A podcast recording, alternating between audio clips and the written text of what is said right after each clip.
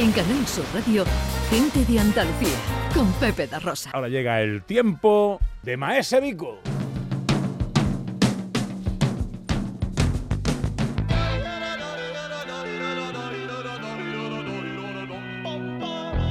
Tiempo para pensar, tiempo para la filosofía. Con él, también conocido como señor pastor, Maese Vico.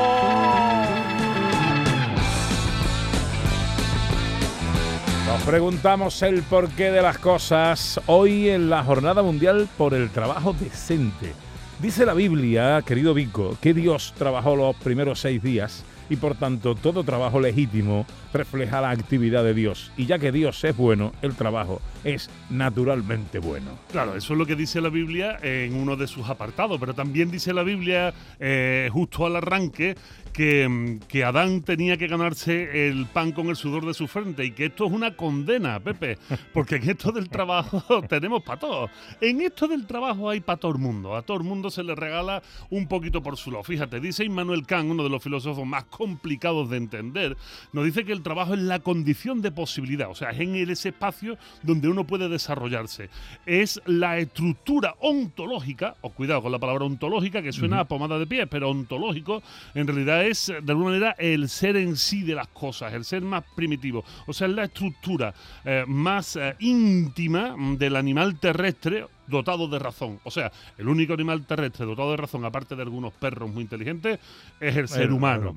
Sin embargo, también nos dice Karl Marx, ese que todo el mundo cuando lo nombran se le pone los pelos de punta porque nadie entiende bien que este señor eh, fuera un gran filósofo y te lo echan en cara y te dicen algunas barbaridades. Dice Karl Marx, fíjate que el trabajo es la actividad a través de la cual el individuo se crea a sí mismo.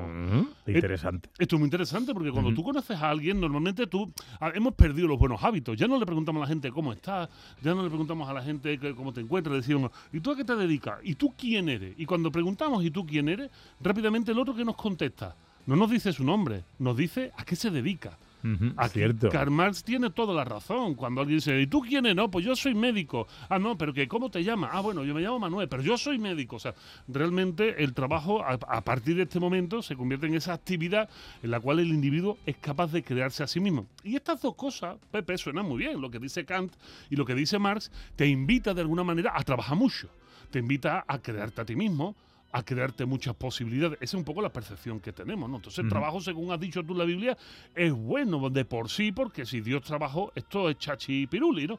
Sin embargo, también hay un estudio de la Universidad Complutense de Madrid que me parece maravilloso y delicioso, y el que quiera que me escriba por privado al Twitter y yo se lo mando para que, para que lo lea. Dice lo siguiente, resulta que se hizo un estudio muy serio sobre el pueblo Yanomami, ahora mismo quedan en el mundo unos 20.000 eh, participantes de esta, de esta etnia. ¿Qué pueblo es este? Los Yanomamis están en el Amazonas y en, y en Venezuela, y los Yanomamis son un pueblo que todavía viven bajo el orden paleolítico, ¿eh? bajo el orden paleolítico.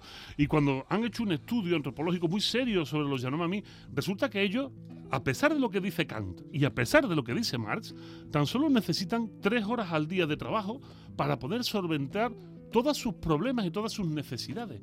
Tres horas al día de curro. ¿Y el resto a qué se dedican? Pues a otra cosa maravillosa. El ocio. El ocio. A socializar. A pasarlo bien. Y claro, Tú has citado la Biblia, te la cito yo también. ¿Qué dice la Biblia del ocioso? Esto duele mucho. La Biblia dice del ocioso que es aquel que no trabaja, que el ocio es el vicio de no trabajar, de perder o malgastar el tiempo charlando inútilmente, jugando o divirtiéndose.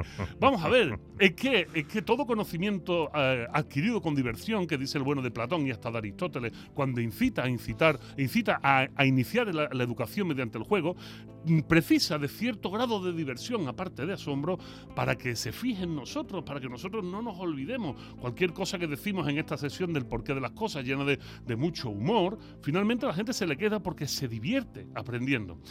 El ocio, decía el bueno de Cicerón, decía el bueno de Cicerón, que es lo que necesitamos, son los momentos que necesitamos para poder meditar sobre nuestros asuntos. También interesante la frase de Cicerón. Pero es que además sabemos por etimología que ocio, del latín otium, es ese tiempo que dedicamos a ser más nosotros. Por tanto, la negación del ocio se convertirá en el negotium.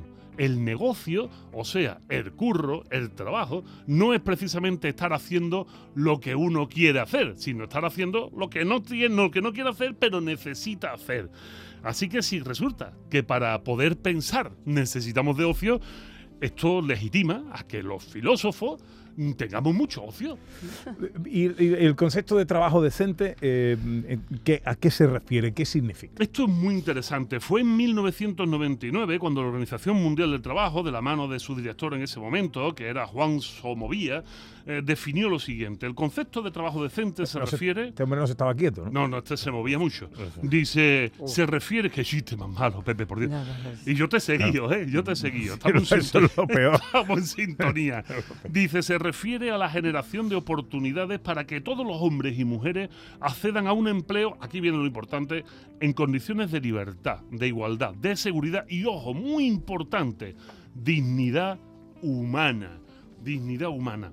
Y como esto de la dignidad humana, Pepe, es algo muy importante y no caben aquí malas interpretaciones y yo no quiero tampoco faltar a la verdad, pues yo creo que tenemos a, una de las mejores personas de España, y me van a perdonar ustedes la pedantería del mundo hispanohablante, para que nos hable precisamente sobre esta cuestión de la, de la dignidad. Buen amigo tuyo, además. Hombre, yo lo considero no solo un amigo, lo considero también un maestro, así que yo espero que cuando entre en antena me dé también un pescozón, algún coscorrón, que es lo que deben de hacer de vez en cuando los maestros, y me diga, Vico, sea un poco más serio, hazme el favor. Pero, pero bueno, una persona que todo el mundo debería de conocer. Filósofo, ensayista, floricultor, catedrático de filosofía de instituto, premiadísimo, decenas de libros en su haber. Del último, además, le quiero preguntar algo. Eh, José Antonio Marina, muy buenos días. Hola Pepe, buenos días. Hola Vico. Hola José Antonio. ¿Hay pecozón o no? Mm, no, no, no, al contrario, hay un, hay un, hay un aplauso. Hay que, hay que las, las cosas eh, serias que se dicen con buen humor son doblemente serias. bueno, me quedo esa frase. Qué bonito. José Antonio, yo, estoy con un nudo de la garganta porque sabes que hace mucho tiempo que no nos podemos dar el abrazo que nos merecemos y espero que sea pronto. Em, decirte, para no irnos muy lejos del tema, a, grandes rasgos, ¿a qué nos referimos cuando estamos hablando de la dignidad humana? Mira, la palabra dignidad que utilizamos con mucha soltura es realmente una creación intelectual de tal magnitud que yo le dediqué un libro entero a ver por qué se nos ha ocurrido una cosa tan fantástica. Porque lo que quiere decir es que reconocemos al ser humano un valor intrínseco con independencia de lo que haga. Y eso mm, es una cosa muy llamativa. Es decir, ¿cómo voy a decir? En, en, la portada de, del libro, de mi libro La lucha por la dignidad, ponemos la fotografía de una niña que en Sierra Leona, donde los eh, donde los guerrilleros al abandonar una ciudad cortaban la mano derecha a todas las personas para quitarse enemigos, esta niña que tiene 12 años, que acaba de aprender a leer y escribir, le pide al guerrillero que le corte la mano izquierda para poder seguir escribiendo. Mm. Y entonces el guerrillero, como respuesta, le corta las dos y la fotografía de la niña con los dos muñones está en la portada de nuestro libro. ¿Por qué decimos que esta persona tiene dignidad? Si se comporta de una manera tan cruel. ¿Por qué se nos ha ocurrido la necesidad de, a pesar de todo, reconocer que los seres humanos tienen un valor con independencia de lo que hagan? Pues porque es la mejor solución que se nos ha ocurrido para poder resolver los problemas de la convivencia. Porque no se trata de si tenemos o no dignidad, sino qué bueno sería que nos comportáramos todos reconociendo la dignidad de las otras personas y la, y la dignidad nuestra. Entonces, el concepto de dignidad, sobre todo desde, la Declaración de los Derechos Humanos, se consideró que era fuente de derechos. ¿Por qué tenemos derechos? Porque tenemos, porque nos reconocemos una calidad especial, una propiedad especial, que es que, mm, bueno, tenemos un valor intrínseco y deberíamos protegernos todos y eso es lo que intenta hacer la Declaración de Derechos Humanos. Mm. Eh, hemos escuchado, profesor, muchas veces la expresión perder la dignidad.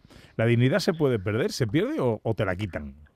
No, la dignidad, la palabra dignidad venía antes de la, digamos, la prestancia que se tenía en ciertos cargos. Había cargos y dignidades es decir, la dignidad de un gobernante, la dignidad, y eso sí se podía perder porque era perder el puesto. Entonces, Cuando la palabra dignidad se utiliza como una propiedad general del género humano, ya no se puede perder porque ya no es un puesto, sino que es algo que reconocemos que va intrínseco a la persona. Y entonces, en ese sentido, se puede perder la decencia, se puede perder el decoro, se puede perder la, la honestidad, pero una de las creaciones de todo nuestro, nuestro, nuestro modo de vivir es pero la dignidad no se puede perder porque es intrínseca y por eso los derechos fundamentales que derivan de la dignidad tampoco se pueden perder. Eh, esta semana, eh, José Antonio, yo me levantaba el lunes, creo recordar, eh, leyéndote y, leyendo una, una, entrevista en donde explicaba que el mundo parece, parece que se está acercando peligrosamente a gritar, igual que se gritó en el 68 aquello que, que Dios ha muerto, o que se gritó a finales del siglo XIX que Dios había muerto, a gritar que la ética ha muerto. O sea, nos estamos acercando peligrosamente a, un marco de posibilidad donde lleguemos a decir la ética ha muerto. Si esto llega a suceder, si llegamos a decir que la ética ha muerto, ¿cómo podremos entonces reivindicar la dignidad? ¿Cómo podremos entonces ver al otro eh, como alguien digno intrínsecamente cuando dentro de la muerte de la ética está eh, la invisibilidad del otro? Claro, pues muy mal, porque porque realmente la ética que estamos intentando hacer que cuando hablamos de ética, por lo menos cuando yo hablo de ética, eh, lo que estoy hablando es de una moral transcultural. Es decir, cada religión, cada cultura tiene su propia moral. Pero claro, esa moral que sirve para su grupo. Entonces, lo que ha sido la historia de la humanidad es, vamos a ver si conseguimos, para evitar los enfrentamientos, las guerras, los disparates, las atrocidades, a ver si conseguimos ponernos de acuerdo en una moral transcultural que sirva para todos.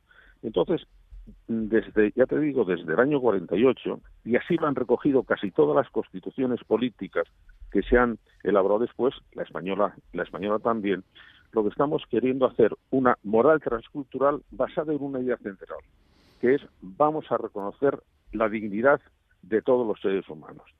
Entonces, en el momento que decimos esto no vale, cada tribu tiene lo suyo, estamos fragmentando ya la noción de, dignidad y por lo tanto los grupos se enfrentarán unos a otros. Es decir, la pérdida, el, no comprender exactamente que la ética es la creación más salvífica, más salvadora, más, más, más benefactora que se nos ha ocurrido. Nuestra gran creación es un, es un peligro y es cierto que en eso, Vico, tú lo sabes también como yo, los filósofos no estamos siendo especialmente brillantes en este momento.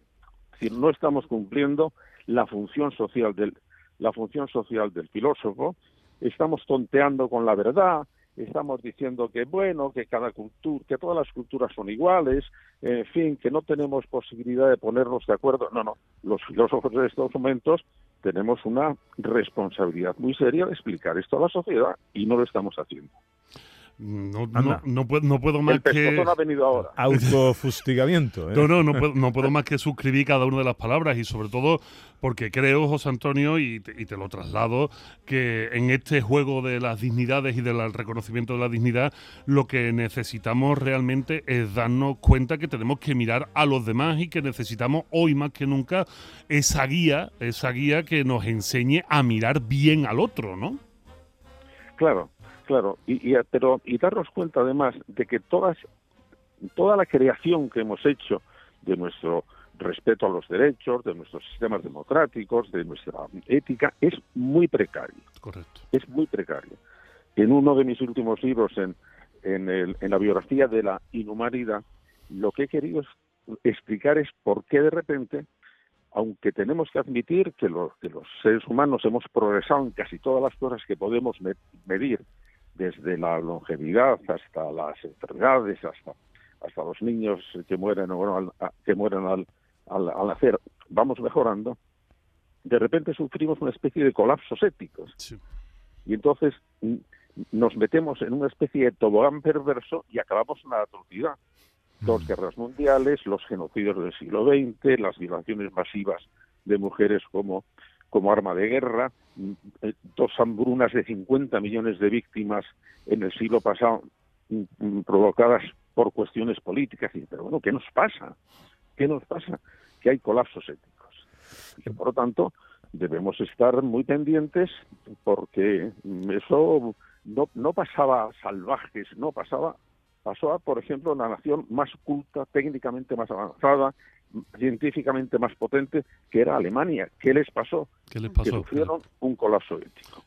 Y por lo tanto, este sentimiento de precariedad debemos tenerlo muy presente y debemos enseñárselo a nuestros alumnos. Es decir, eh, mira que tenemos eh, que tenemos una especie de, de doble, que, que, somos seres peligrosos, somos seres magníficos pero peligrosos. Correcto. Y que por lo tanto tenemos que, que, que saber muy bien que si no protegemos nosotros a la ética, la ética no nos va a proteger.